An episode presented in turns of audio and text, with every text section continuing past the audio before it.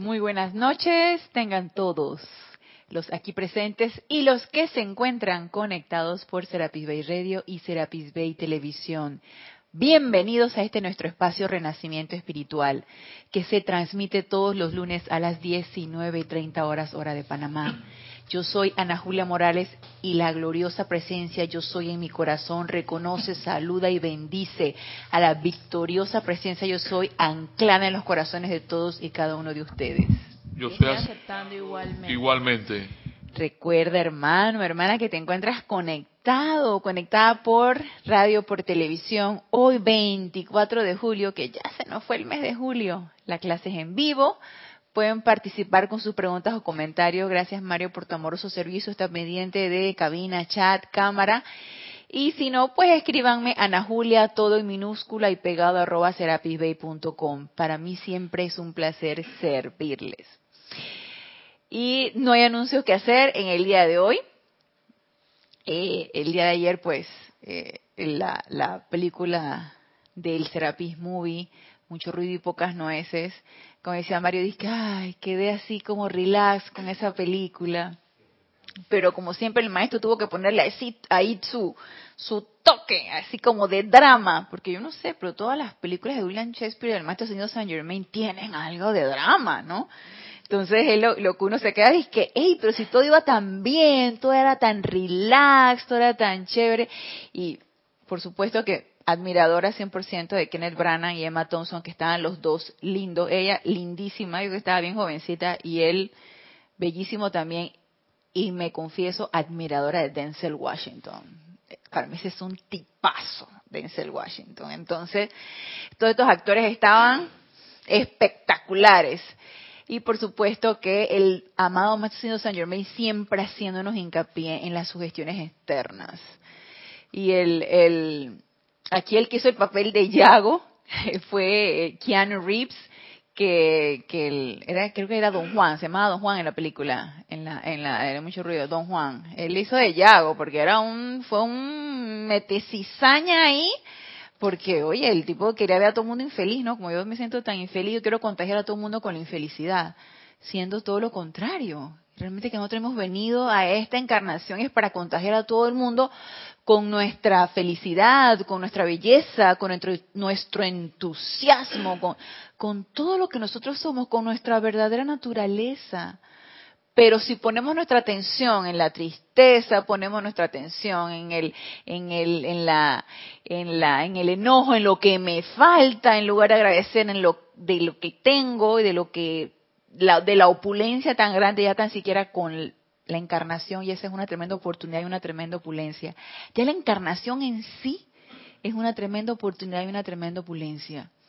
Ahora imagínense todo lo que ese recorrido de esa encarnación lleva, tremendo aprendizaje, agradecidos por eso no vamos a estar nosotros poniendo la atención en lo mal que me siento, en lo que me falta, en que me siento triste, envidiosa, este, encorajinada. Entonces yo quiero contagiar a todo el mundo que se encorajine y se entristezca porque me da coraje verlos contentos y verlos felices. Entonces voy a hacer algo para que, para contagiar de toda esa bruma y de toda esa, toda esa, eh, ese smog, ese humo a todo el mundo, ¿no? ¿Qué pasó? ¿Qué pasa? Y ese es el estado de conciencia de muchos, de muchas personas que nosotros conocemos. Ese es el estado de conciencia. Me da tanto coraje verla tan tranquila y tan feliz. Entonces, hay que hacer algo para que se encorajine un poco, para que se ponga furiosa o furioso.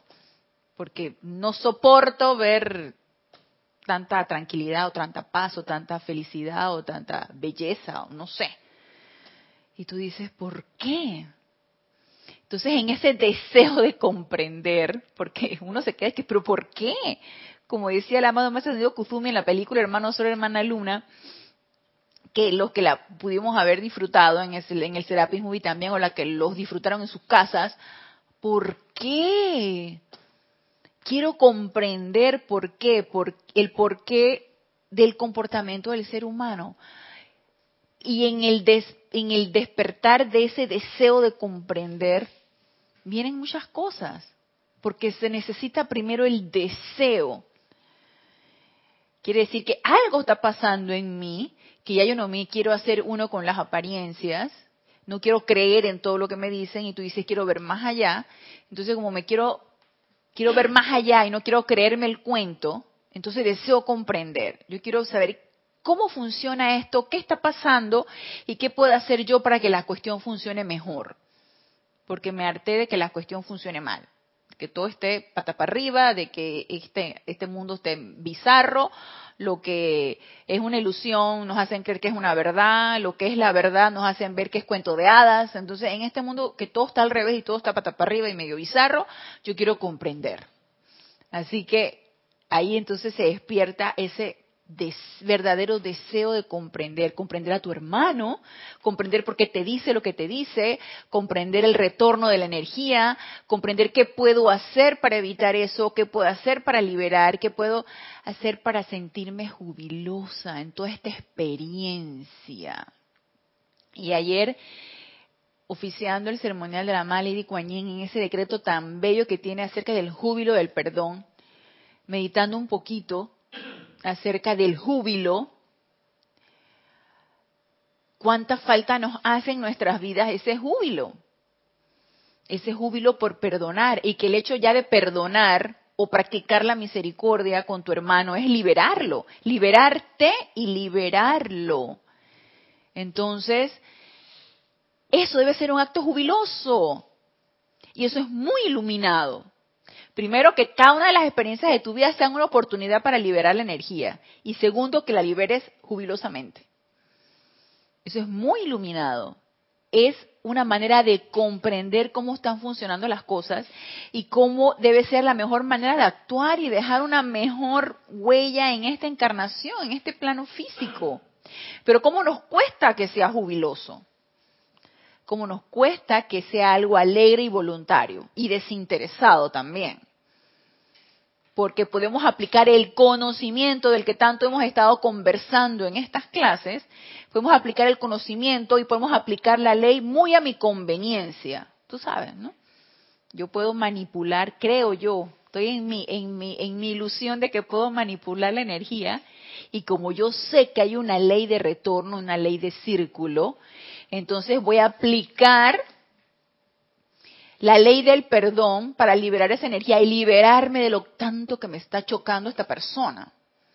Porque me da tanto coraje cómo habla o lo que me dice o cómo me agrede, por ejemplo. A, mí me causa mucha curiosidad cómo, y a lo mejor es una manera inconsciente, fíjate, yo tengo compañeros de trabajo que, no sé, tú les tú les percibes en su estado de ánimo como una gran bruma, ¿no? Les percibes así como que, uy, una de estas energías pesadas, como eso, esas caricaturas donde tú veías un muñequito, que ahorita no me acuerdo cómo se llamaba el muñequito, que tenía como una nubecita, nubecita negra. Entonces en esa nubecita negra, como que iba lloviendo, yo no me acuerdo ni cómo se llamaba esa caricatura, pero había que era como un muñequito que tenía como una nubecita negra. Entonces él iba caminando, esa nubecita negra lo seguía, iba lloviendo nada más ahí donde él. Nada más ahí donde él iba lloviendo. Yo sé de un muñequito, pero no es la nube no es negra. no. es el, el Olaf. era un cuervo, eso, era un cuervo. Y el cuervo tenía una nubecita negra que le... ¡Ay, gracias, Mario! Ah, bueno, esos personajes sí no eran de mí. No, eso no eran de... Tú no habías nacido. El que la nubecita le, le cae nieve. No, tú no habías nacido en ese, me que estaba chica, tú no habías nacido, ¿qué va? No estabas ni en proyecto. Yo estaba, yo estaba chica en aquel entonces. Eso sí, Mario, tú eres de mi época, Mario. Entonces, e, e, era de un cuervo que tenía una nubecita, una nubecita negra que le llovía a esa nubecita y siempre donde él iba, iba con esa nubecita negra que le iba lloviendo. Y eso es muy representativo de, de, esta, de estas personas que tienen esa, como, esa energía que tú percibes, pero pesada. Entonces, no solamente quedan con esa energía, sino que quieren contagiar a todo el mundo de esa energía. Y yo tengo compañeros de trabajo así que quieren contagiar esa energía, esa nubecita negra, te la quieren pasar. No soy la única. Te quieren pasar la nubecita negra y tú dices, no, para nada, le quito poder a todo esto.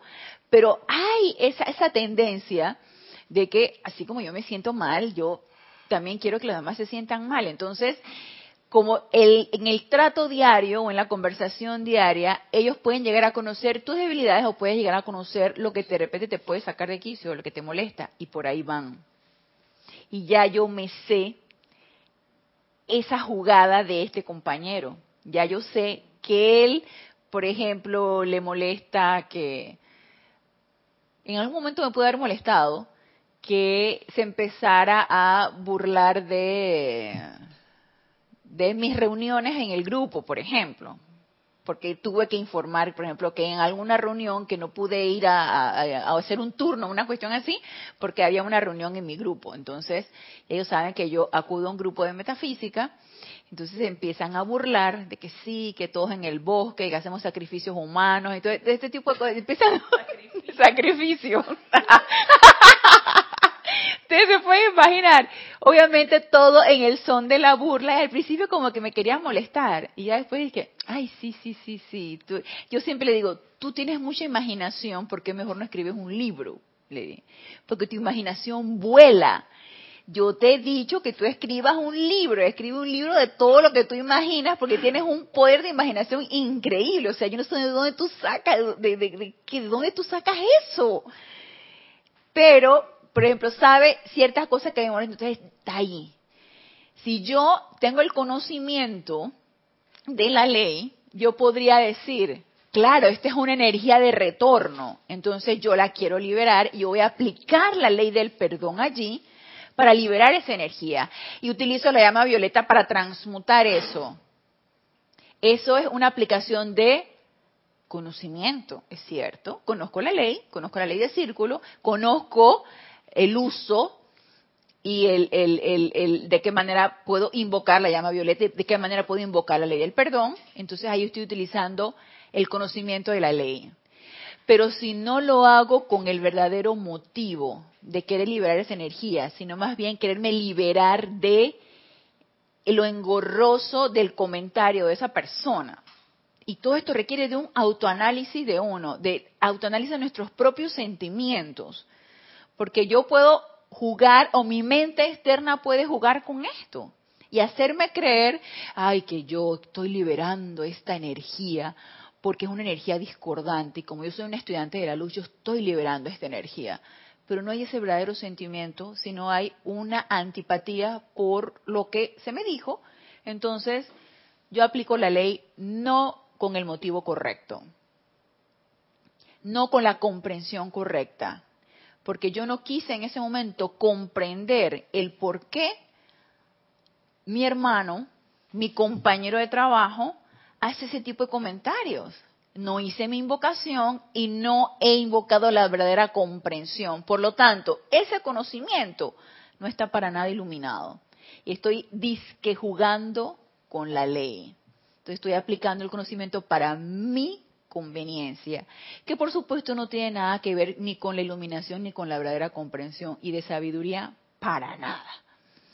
Entonces yo misma me estoy autoengañando pensando que estoy haciendo lo correcto y lo que estoy tratando es de librarme de una energía que me molestó. Me molestó en ese momento. Me molestó y, como ya no quiero que me sigan molestando con eso, ni que me sigan perturbando con ese tipo de comentarios o de chistes o de, de burla, Sí, porque eso se están burlando, ¿no? Pero ellos no lo saben. No saben qué viene uno a hacer aquí, no les interesa tampoco, ni tampoco quieren comprender, pero yo sí puedo invocar esa comprensión.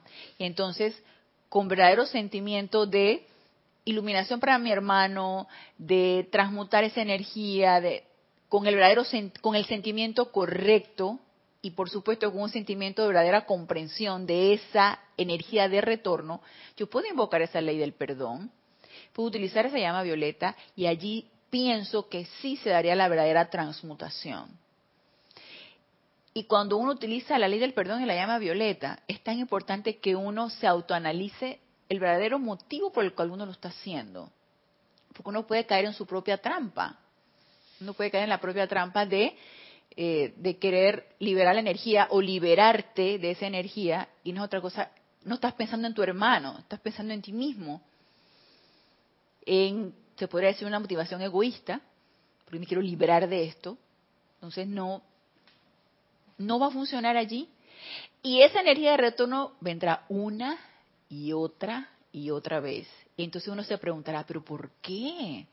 Si ya yo invoqué la ley del perdón, ya yo perdoné, invoqué la ley del perdón y la llama ahorita transmutada, ¿por qué otra vez regresa a mí? Eh, autoanalicémonos. Sí, el 8, Mario. Eh, sí, Kira. Oye, me gustó, me gusta Ana lo que estás diciendo porque realmente ahí, ahí lo que lo que cabe es que con ese esa invocación a la ley del perdón y a la llama violeta, eh, que, esa, que esa invocación vaya acompañada de amor divino verdadero.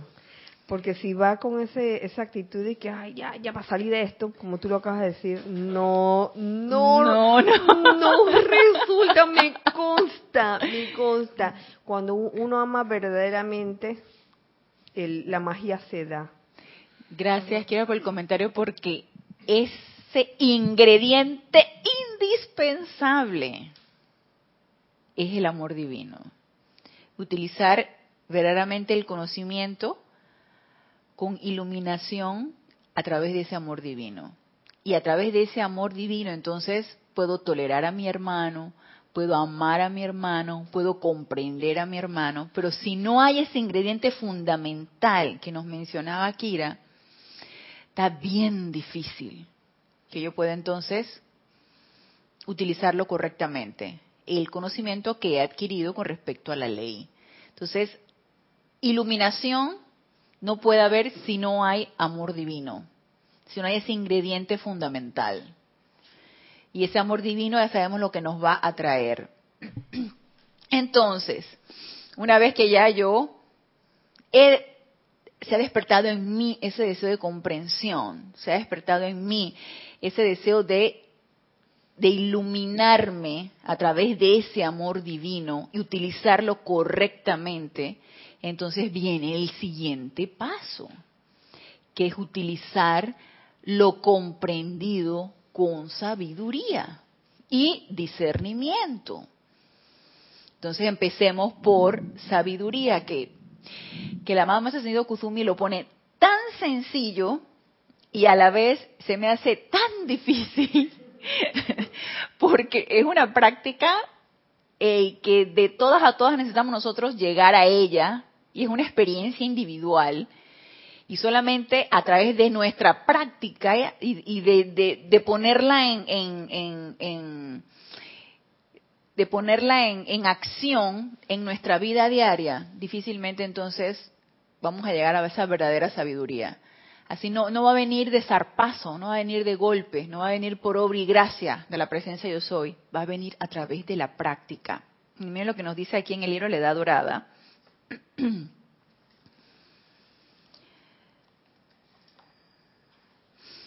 En el libro La Edad Dorada del amado Maestro Ascendido Kuzumi, acerca de el rayo de la sabiduría, el segundo rayo, la página 81. Y nos dice el maestro, el rayo de la sabiduría, del cual yo no soy más que una faceta, está muy poco interesado en el mundo del hombre. Entonces ya sabemos que el origen es divino. No se trata de conocimiento, que no es más que la acreción de hechos intelectuales, ni de genio mental. La verdadera sabiduría viene de enfrentar el sol dentro.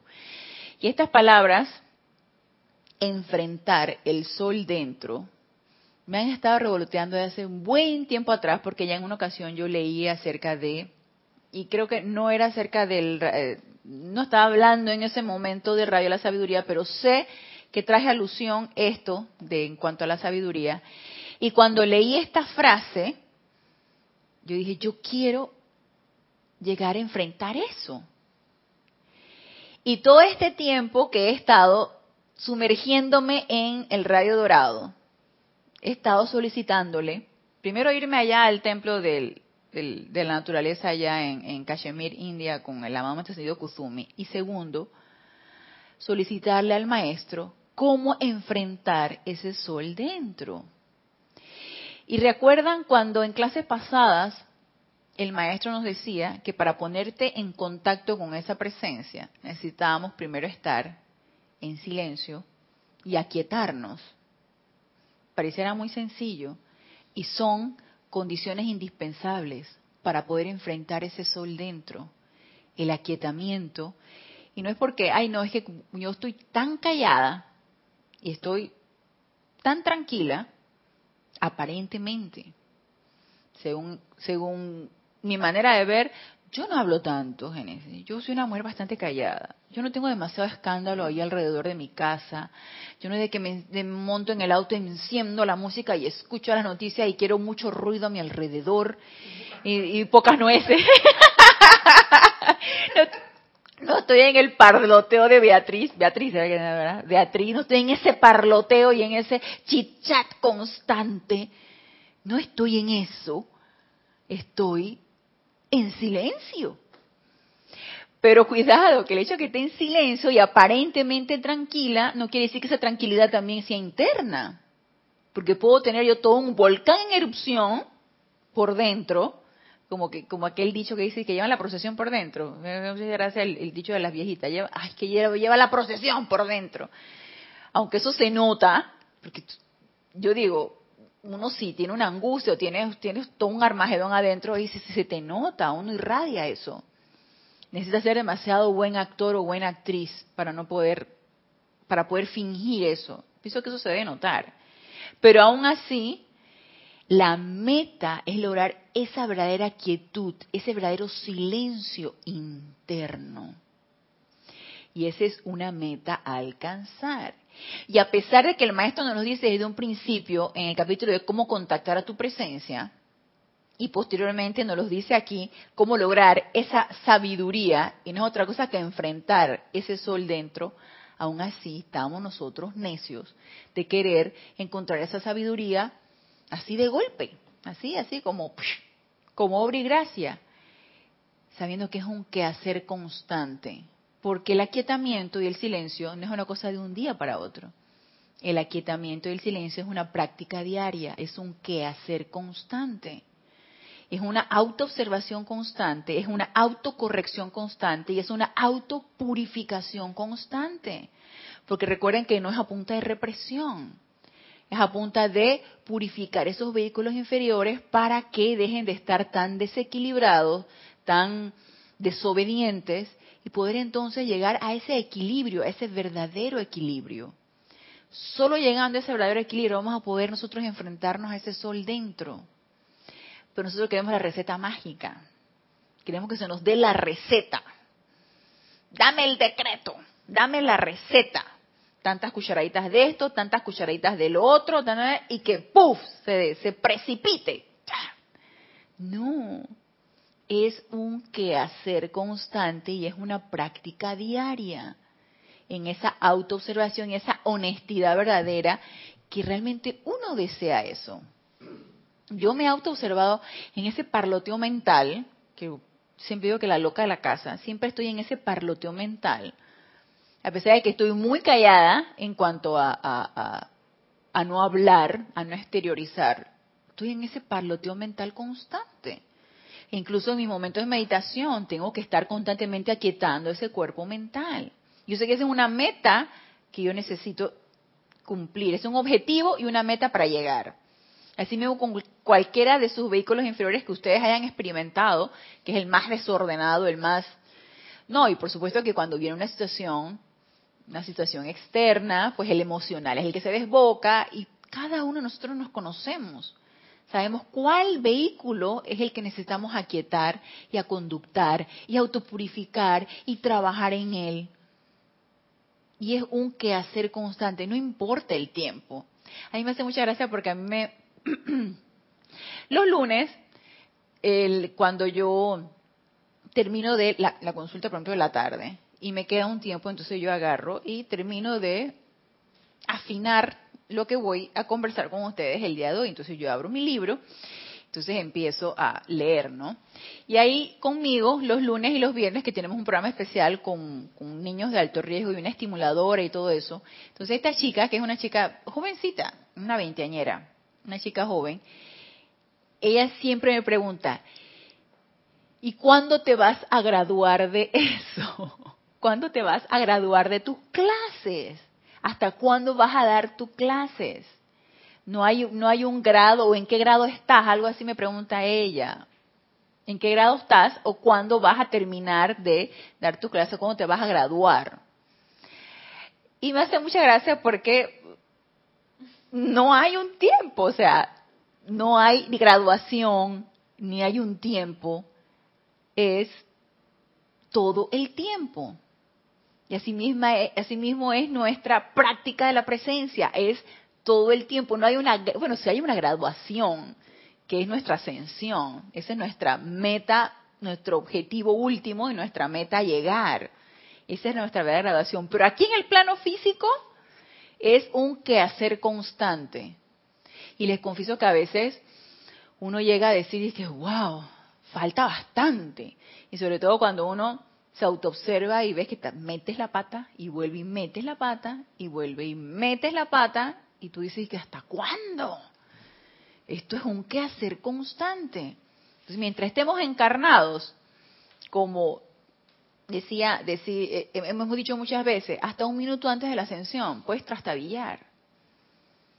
Y puedes cometer algún error. Y puedes quitar tu atención de tu presencia yo soy, poner la atención en otra cosa y ya se desequilibró algo. Entonces es un sostenimiento de nuestra actividad y de nuestra práctica constante. Como dice la amada Maestro Serapis Bey, es un remar, remar y seguir remando. Entonces, nos dice aquí el amado Maestro Ascendido Kuzumi, la verdadera sabiduría, porque cuando nos habla de la verdadera sabiduría, es que entonces aquí en el plano físico hay una falsa sabiduría, ¿sí? Aquí el sabio es el que estudia mucho, el que, que tiene logros aquí en este plano físico, el que experimentó algo, hizo alguna experimentación, entonces se da el crédito porque mira, fue un inventor, hizo un experimento, inventé, no sé, la vacuna de tal o cual cosa, o tengo mucho conocimiento acerca de tal o cual cosa y que, wow, ¿cómo sabe esta persona? Es tan sabia.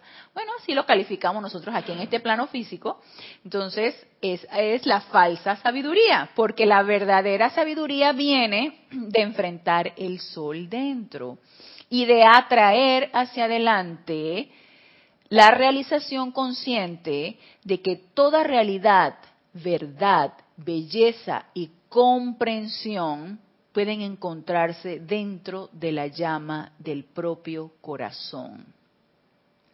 Al escuchar la voz del silencio, en humilde y silente reverencia, sin conceptos mentales ni restricciones emocionales, uno se imbuye con sabiduría. Y cuando el amado Maestro Kuzumi nos habla aquí de la voz del silencio, al escuchar la voz del silencio, obviamente sabemos a qué voz se está refiriendo. Esa voz que no nos va a perturbar, esa voz que no nos va a causar angustia, esa voz que no nos va a producir ningún tipo de sufrimiento, en completa irreverencia, quietud y en completo equilibrio de esos cuatro vehículos inferiores, vamos a poder intuir en nuestro silencio, en ese silencio de esos cuatro vehículos inferiores, vamos a poder intuir esa voz. Y vamos a tener la certeza de de dónde proviene. Pero más adelante vamos a ver que también vamos a requerir discernimiento para saber entonces distinguir de dónde proviene esa voz. Pongámonos, hemos alcanzado entonces el silencio, hemos alcanzado una completa quietud en nuestras meditaciones, o incluso no estando en las meditaciones, nuestra práctica del aquietamiento a través de las meditaciones nos ha llevado a lograr un aquietamiento también en las condiciones externas, ante circunstancias, conectándonos, conectándonos constantemente con esa presencia yo soy y percibiendo esa directriz de esa presencia yo soy. Entonces dices tú, ok, entonces eso que puedo intuir, que la maestra nos dice tan poéticamente como la voz del silencio y que nosotros lo podemos percibir como un estado de intuición, eso que pueda yo intuir puede ser directrices de la presencia yo soy y vamos a ver entonces cómo lo vamos a distinguir. cuanto más sabio se hace uno, tanto más silente es su lengua, tanto más pacífico es su mundo emocional y tanto menos se piensa con el cerebro. Entonces aquí nos está dando las pautas de cómo ir distinguiendo realmente esa verdadera sabiduría. Y de ese silencio que nos está hablando el amado Maestro Senido Kuzumi, en cuanto a silente es su lengua, es, no es otra cosa que esa manifestación de lo que tengo adentro va hacia afuera. Ese silencio que tengo dentro me lleva también a un silencio externo. Hablar solo lo que sea necesario hablar, a comentar solo lo que sea comentario hablar, lo que sea necesario comentar y decir a través de ese discernimiento lo que se requiera decir. Y eso requiere de sabiduría. Eso requiere de discernimiento. Entonces, si queremos nosotros verdaderamente llegar a este estado, es importante que empecemos a practicar ese aquietamiento, esa meditación, esa autopurificación de esos vehículos inferiores para llegar a esto. Tanto más silente es la lengua, tanto más pacífico es el mundo emocional y tanto menos se piensa con el cerebro. Porque recuerden que nos decía aquí que esa voz del silencio solamente va a llegar cuando no hay conceptos mentales que estén juzgando nada, no hay restricciones emocionales que me estén diciendo, sentí, no sentí, será, no será. ¡Ey, suéltalo! ¿Cuánto nos cuesta dejar ir? Suéltalo. Deja de pensar tanto empieza a intuir, empieza a, creer en tu propia presencia yo soy, empieza a creer en esa intuición que sale de tu corazón, deja de,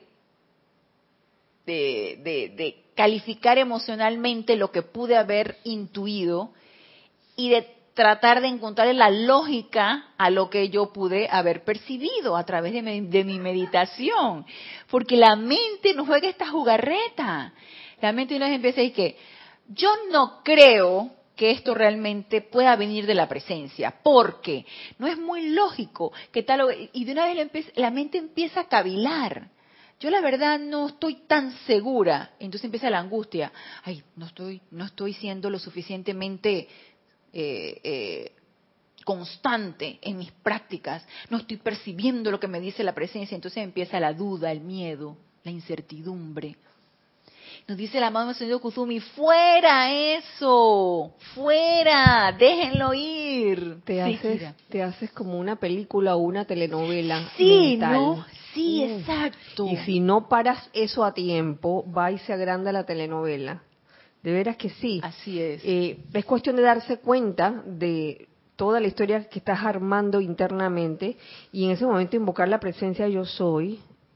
Oye, simplemente invocarla y, pidiendo que, se aclare toda la situación, que se aclare el sendero que, está ante ti. Así es, así es. Como lo, vimos en la película de ayer, en, el Serapis Movie, de mucho ruido y pocas nueces, la película que se hizo este Claudio. la película que se hizo con lo que supuestamente vio, que ni le vio la cara a la mujer, nada más le que supuestamente vio y la película que se armó y cuánto sufrió y que quién sabe qué. Y que, ¿Qué pasa? ¿Y cuánto nosotros no hacemos lo mismo? Nos armamos la película mental, la alimentamos con el sufrimiento del emocional y entonces ya armamos todo un armagedón y no los creemos y actuamos en base a eso y lastimamos a personas en base a eso y contagiamos a los demás con nuestros propios armagedones. Ya, deja ir eso. Nos dice la mamá señor Kuzumi, déjalo ir. Sin conceptos mentales, sin restricciones emocionales. Por favor, empieza a sentir a tu presencia, yo soy. Entonces nos dice, Esta es la segunda persona de la Trinidad, a la cual se hace referencia como el Hijo, son, aunque esta relación es considerada, considerada a menudo como una relación padre-hijo. Su significado interno es sol, que es son, pero no son de hijo, sino son de sol. Y cuando se sabe que la única realidad es ese sol, el mundo del Maya ya no puede tocarte. Este es el sendero de la sabiduría. Descubrir ese sol. Y una vez que estamos anclados en ese sol, ya nada nos puede tocar. Y saben que uno se va, se va dando cuenta, y como les digo, eso no va a venir de un zarpazo, eso no va a venir de un solo tanganazo así. No, uno se va, se va dando cuenta día con día cuando ya las cosas te dejan de perturbar, cuando ya las cosas te dejan de afectar. Y no porque estás en represión, ni porque estás en indiferencia o en ninguna negligencia, es simplemente porque tomas el mando del control de tu cuerpo emocional, tomas el mando del control de tu cuerpo mental y tú dices, no, le quitas poder a lo que estás experimentando en ese momento y tú dices, no, no me vas a sugestionar, no me vas a contaminar, no me vas, simplemente no. Y deja de tener preponderancia eso que te está rodeando. Deja de angustiarte, deja de preocuparte. Eh, y ya de una vez tú empiezas a tomar las riendas de tu mundo emocional, de tus pensamientos, de tus sentimientos. Entonces, uno mismo se va dando cuenta de eso uno mismo se va dando cuenta que se va transformando. Y es una, yo diría, transformación es una transmutación. Es una transmutación propia. Y uno va viendo poco a poco, día con día, cómo uno va cambiando de manera de pensar, de manera de sentir, de manera de actuar. ¿En base a qué? A lo que uno practica. Este es el sendero de la sabiduría el periodo de escuchar y esperar, que simboliza las piernas cruzadas del Buda, descansando de su arduo ascenso sobre el rayo de la fuerza y la pureza. Externamente será un periodo que en comparación con su lucha se verá pacífico, quieto y sereno, ya que ustedes ahora no son probados en fuerza, sino en paciencia internamente. No somos probados en fuerza, sino en paciencia. ¿En qué paciencia? En ese periodo de escuchar y esperar. Y paciencia es lo que nos falta. Porque nosotros que quisiéramos las cosas de ya para allá. Y nada más autoobservemos en nuestra vida diaria. Tú quieres que las cosas se den ya, que el trabajo se dé ya, que lo que tú estabas proyectando se dé ya y que todo se logre ya, porque a mi manera de ver y según mi manera de pensar, las cosas tienen que darse ya. Hey, las cosas se darán como se van a dar. Tú haz tu parte, invoca la presencia yo soy para que se descargue lo que tú quieres hacer y entonces esperemos. Pero ese esperar cuesta. Hasta las cosas más sencillas. Yo creo que en una ocasión yo les comenté que ahí me había regalado dos orquídeas. Entonces, me regalaron una orquídea que ya estaba florecida y esa, bueno, sus florecitas se le cayeron. Yo decía, bueno, va a, a, reproducirse y van a haber más orquídeas y voy a encontrar las florecitas y voy a, porque la persona que me regaló me dice, mira, esta es color violeta, pero las otras yo no sé de qué color van a ser las flores. Cuidado y te das una sorpresa que son de diferentes colores. Ay, yo más contenta. Y entonces llego yo y bueno, he velado esas orquídeas.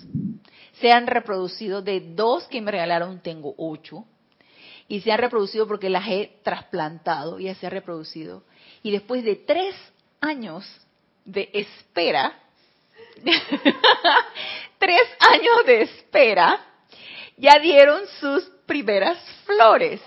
y son violetas son color violeta, ahí están de lo más divinas, yo más contenta, yo chocha, estaba emocionada porque mis orquídeas ya florecieron, valió la pena esperar, y eso fue lo primero que pensé cuando vi la belleza de que, cuando vi los bulbos de las flores, yo dije wow, al fin, después de tres años, al fin.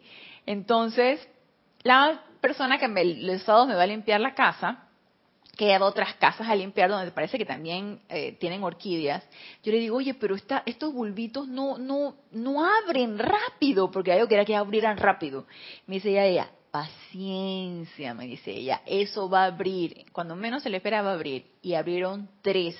Hay dos más por abrir. Abrieron tres. Y tiene un color violeta tan bello. Entonces, en el fondo está como amarillo y luego está el color violeta del, pétalo de la orquídea. Es como, como amarillo con violeta. Está preciosa. Y yo estoy tan emocionada. Y cuando yo vi que había florecido, yo lo primero que pensé, valió la pena esperar. Entonces me quedé pensando qué poca paciencia tiene uno para llegar a ver el logro de los esfuerzos, pues, porque yo, las abonado, las he desinfectado, las he trasplantado, les he hecho, les he vuelto. Pero yo dije, mira, y la persona que me la regaló, yo le digo, ¿y tú sabes que esas orquídeas no me han florecido? ¿Tú sabes lo que me dijo? Me dije, bota esas, te voy a regalar otra. Yo dije, no, yo no las voy a botar. Si esto yo las he mimado, estas plantas, yo les he hecho, yo les he vuelto, ellas van a florecer, dice, ellas van a florecer porque toda la dedicación que yo le van a florecer. Yo, ¿cómo las voy a botar? Porque, ay, como no florecieron ya, vas para la basura. No. Entonces, yo decía, no, no, no, no, no. Y mira, llega, ay, tan preciosa. Estoy tan emocionada por... Y es la paciencia que uno le falta realmente. Y cuando llega lo esperado, tú dices, valió la pena. Valió la pena. Valió la pena esperar valió la pena la dedicación, valió la pena el sostenimiento, valió la pena. Entonces nos sigue diciendo aquí el amado maestro sonido Kuzumi. Ustedes ahora no son probados en fuerza, sino en paciencia internamente. Sin embargo, permítanme advertirles que este es uno de los pasos más difíciles en el sendero. Ya nos está advirtiendo, es uno de los pasos más difíciles en el sendero, ya que hasta que puedan escuchar la voz del silencio, tú dices, vuelve y traba al maestro, vuelve y traba, dale con la voz del silencio. Hasta que puedan escuchar la voz del silencio, estarán operando en la periferia de la vida gritando con la multitud los vacíos hosanas que solo resuenan en sus oídos. A mí se me hizo muy duro lo que dijo el maestro aquí. O sea que ustedes que la mano de maestro él es suavecito, él es vacíos hosanas. O sea, tú sabes que, las alabanzas y todas estas cosas, ¿no? Y estás tú ahí tú muy entusiasmado, alabando y quién sabe qué, de los dientes para afuera, dice el maestro. Estás haciéndolo de los dientes para afuera y te estás conformando con eso, siendo que la verdadera iluminación y la verdadera sabiduría y lo que realmente vale la pena es enfrentar ese sol dentro y escuchar esa voz del silencio. Y esa necesitamos que sea nuestra meta en nuestra práctica diaria.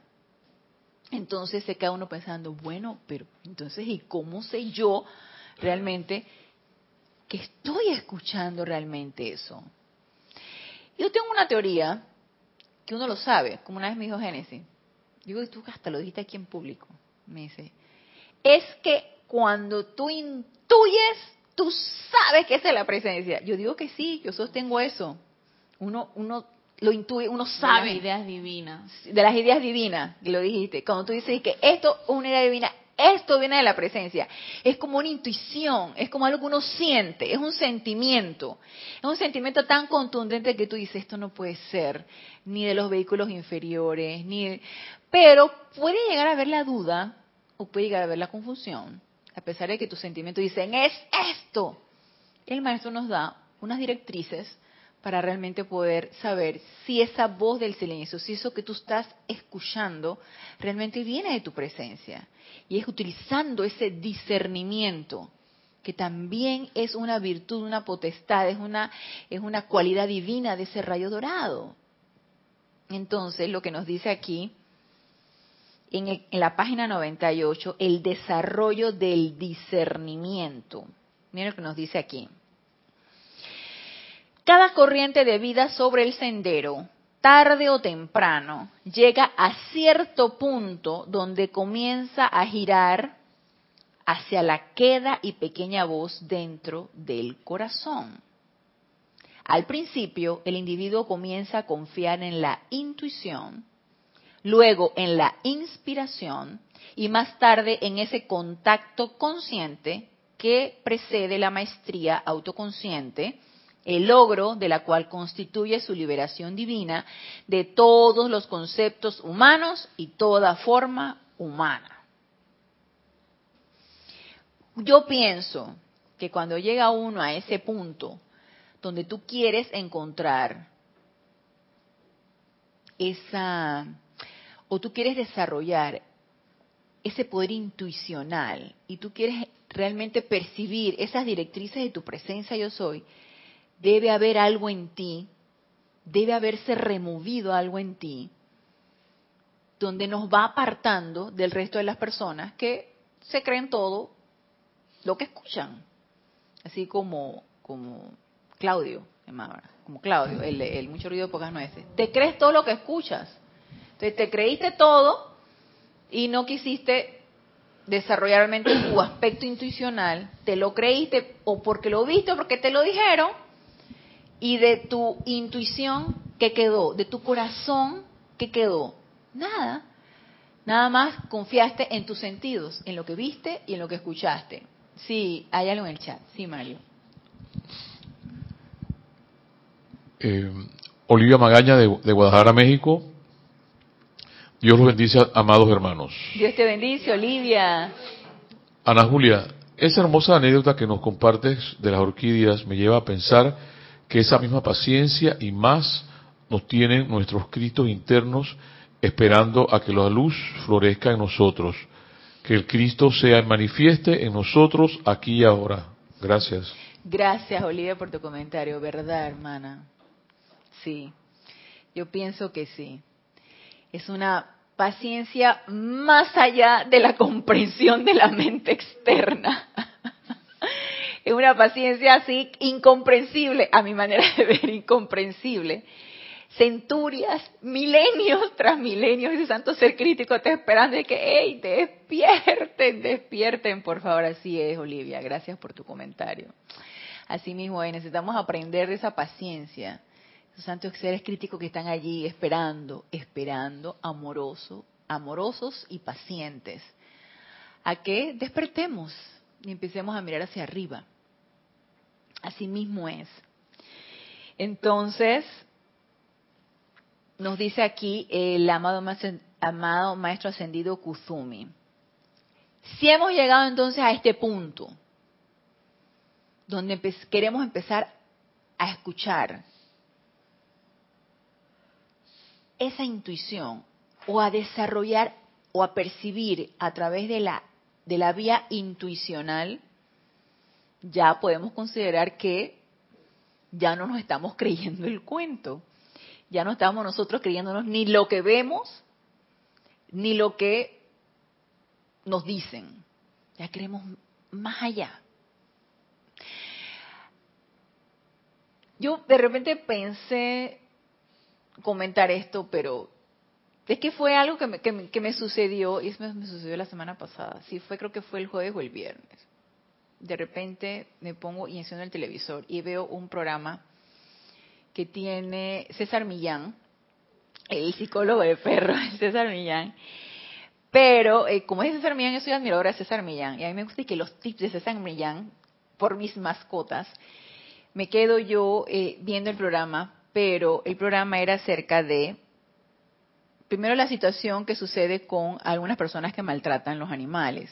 Y eh, yo había escuchado anteriormente, pero el, él lo recalcó allí, lo dijo someramente para no, no poner tan denso el, programa, el programa ni tan, de acerca de un país, no sé si es Malasia, no creo, no sé, no recuerdo, que tienen el mercado de carne de perros. Entonces, hay personas que rescatan a estos, a estos animalitos porque se los comen, o sea, se los comen. Y no solamente eso, sino todo el maltrato que hay sobre todos estos elementales. Entonces, a mí me consternó tanto y me costó tanto pensar que en este mundo de ilusión, en este mundo ilusorio, ilusorio, todo esto es una ilusión. Lo sentí tan real y lo vi tan real y lo, y lo sufrí tan real que yo dije, yo, yo quiero llegar a un momento en que mi estado emocional y mental llegue a desconectarse, no del mundo físico, no porque estoy aquí en este mundo físico, pero sí llegar a discernir la ilusión de lo realmente, de lo que es realmente verdad. Y luego me puse a pensar, wow, qué papel juegan los elementales en este mundo, en este plano físico, de manera que aparentemente miren, miren el, el, de repente el juego mental que me he hecho, ¿no? Aparentemente han venido a sufrir y lo sentimos tan real y no es otra cosa que parte de este rejuego, parte de esta obra para ayudar a nosotros a crecer. Entonces, cuidado y son sacrificios de amor del mundo elemental para servirnos a nosotros y poder nosotros trascender eso obviamente invoqué la llama violeta y la iluminación para todas estas situaciones que suceden con los elementales y con, con, con los aparentes actos de crueldad hacia los elementales. Pero es tan importante que podamos percibir que esto es tan ilusión y distinguirlo como tal y mantenernos armoniosos ante esto. Es difícil, claro que es difícil mantenernos armoniosos ante estas situaciones. A mí me es difícil, sumamente difícil. Me, me deprimí, me sentí angustiada, pero ¿cómo pues? Y una vez empieza la calificación, ¿no? ¿Cómo pueden llegar a hacer algo ante tan, tan indefensos, ¿no? Seres tan indefensos. Entonces tú te pones a pensar, estás juzgando y estás poniendo tu atención allá y estás haciéndote uno con eso siendo que si guardamos la armonía ante esta situación, quitamos la atención de allí, invocamos la llama violeta, invocamos la llama de la iluminación para toda esta persona y para nosotros mismos, ayudamos más que angustiándonos por esto. Entonces, necesitamos estar tan claros, tan alertas de nuestros propios sentimientos y desarrollar ese estado intuicional para poder distinguir entre lo ilusorio y lo real, la verdad y la ilusión. Y ese grado de discernimiento está en nosotros desarrollarlo. Y cuando el amado más Kuzumi nos habla de que al principio necesitamos, empezamos a confiar en nuestra intuición, yo pude percibir eso que te dice que esto no es real yo no sé si fue y que autodefensa, porque me sentía angustiada, pero yo dije, esto no es real. Es algo que te dice que esto no es real.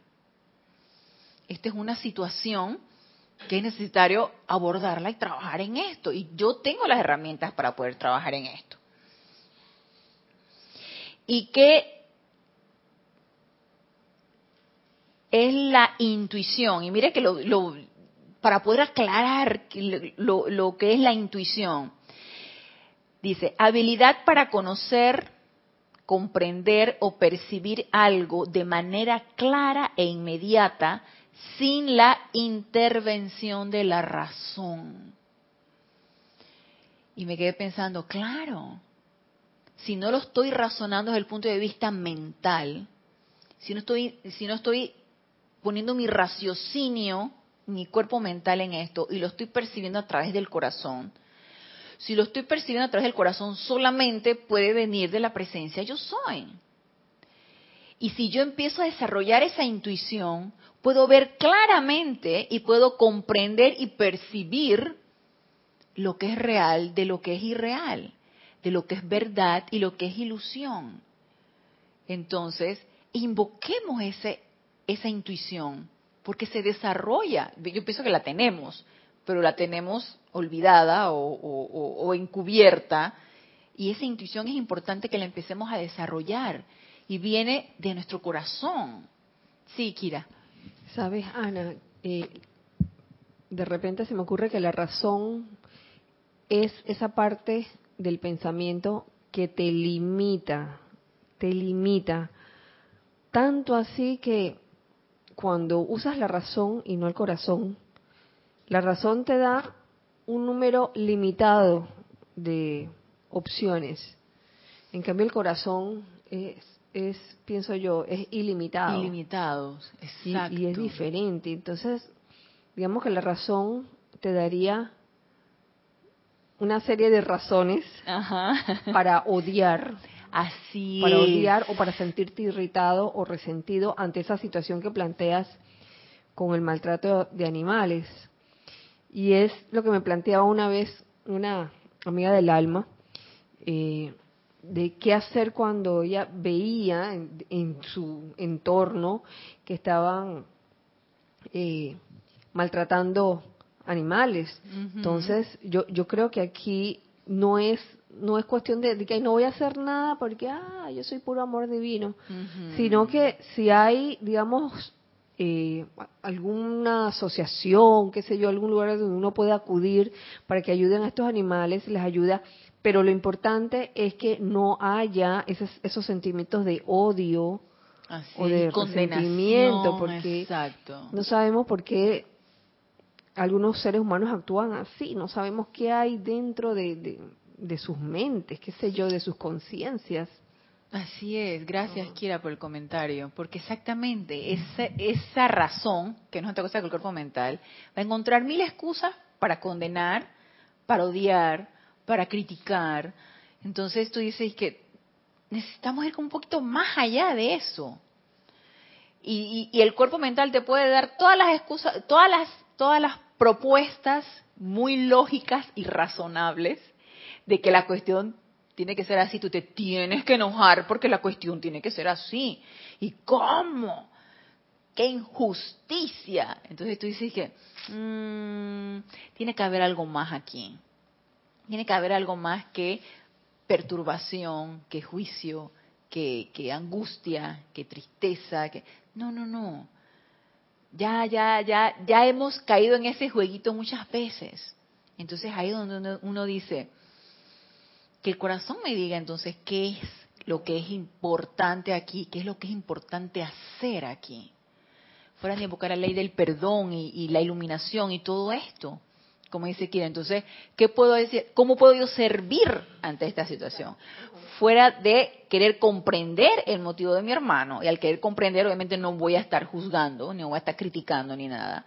Es eso de comprender por qué esto está sucediendo, por qué en este ámbito físico suceden tantas estas cosas. Otra cosa que energías. Energías a través de personas que tienen esa causa-efecto. Y entonces uno aplica el conocimiento iluminado y conectado con la presencia de soy, lo aplica de una manera sabia, no juzgando, no criticando, no y viendo que, ¿tú sabes qué? Aquí hay, hay algo más que es importante descubrir. No nos hagamos uno entonces con lo que se espera desde el punto de vista externo que hagamos.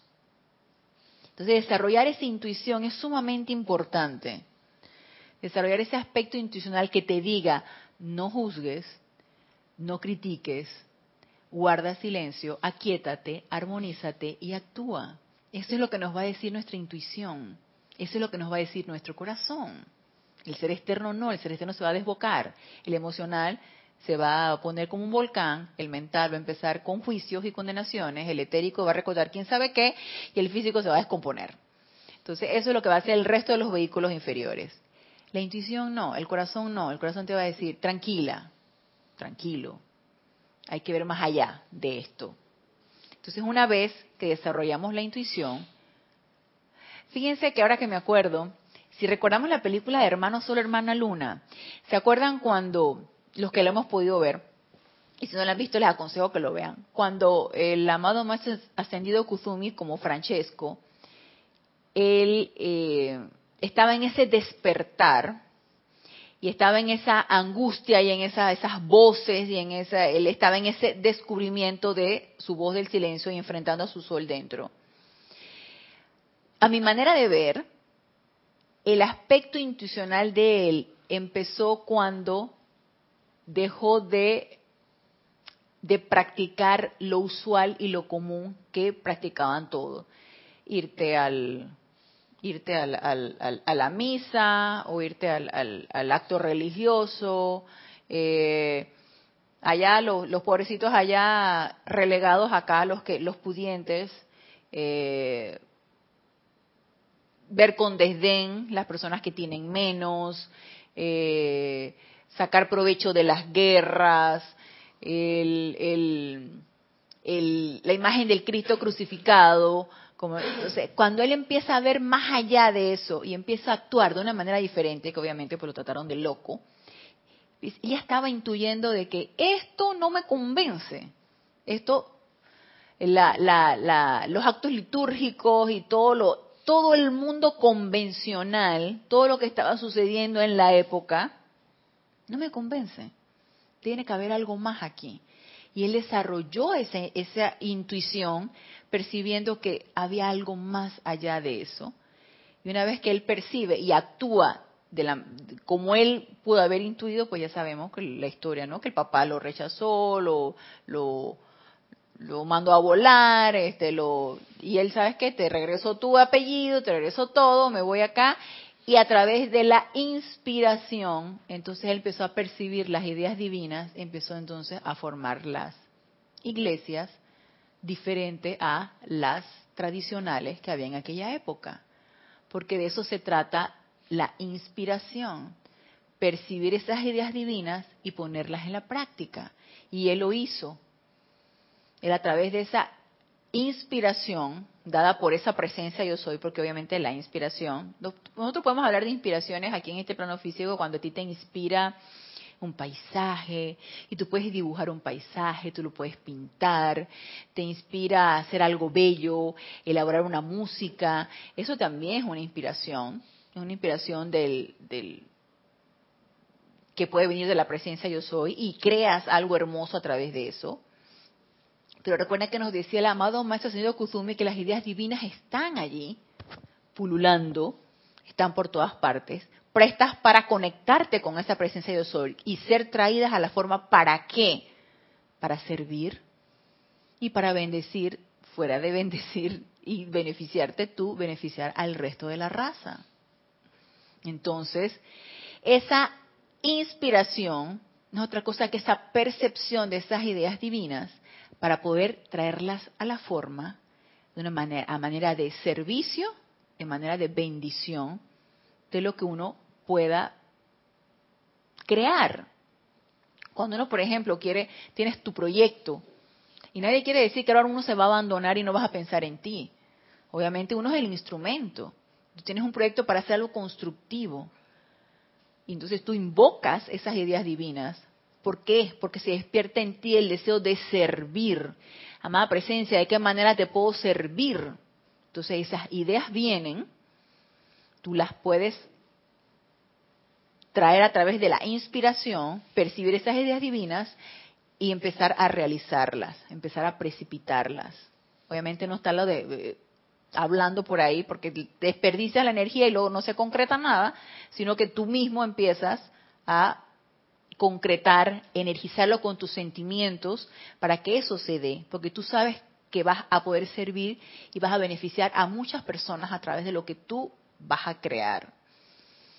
Y aquí el amado más ascendido Kuzumi, entonces nos dice que fuera de la intuición viene la inspiración, ya traigo a lo concreto, y más tarde, en ese contacto consciente que precede la maestría autoconsciente, el logro de la cual constituye su liberación divina, de todos los conceptos humanos y toda forma humana. Y ya lo de contacto consciente, pues ya estamos hablando que ya tú ya, para mí, sería así como que el chela. Ya cuando uno tiene como un contacto con un día, entonces así como que siento que es como el chela, que percibe el plan del maestro, lo haces tuyo y entusiasmas a cuantas personas sea posible con lo que tú pudiste haber percibido con ese contacto con tu presencia yo soy o con el maestro ascendido. Entonces, tanto la intuición como la inspiración es importante que nosotros como estudiantes de la luz la empecemos a desarrollar como parte de nuestro discernimiento en cada una de las cosas. Pero el discernimiento no solamente se queda ahí, nada más que se nos acabó la hora. El discernimiento lleva mucho más allá de eso y eso vamos a terminar de comentarlo el próximo lunes en, en, estas enseñanzas del amado Maestro Ascendido Kuzumi. Así que los espero el próximo lunes a las 19.30 horas, hora de Panamá, en este nuestro espacio Renacimiento Espiritual. Gracias a los amados hermanos que se encuentran conectados. Gracias a los aquí presentes por darme la oportunidad de servirles. Y que la presencia yo soy en sus corazones expanda esa llama de la iluminación, los cargue, cargue, cargue con ese discernimiento para poder expandir su luz doquiera que nos encontremos. Y gracias Padre porque esto ya es así. Los espero el próximo lunes, hasta el próximo lunes, mil bendiciones.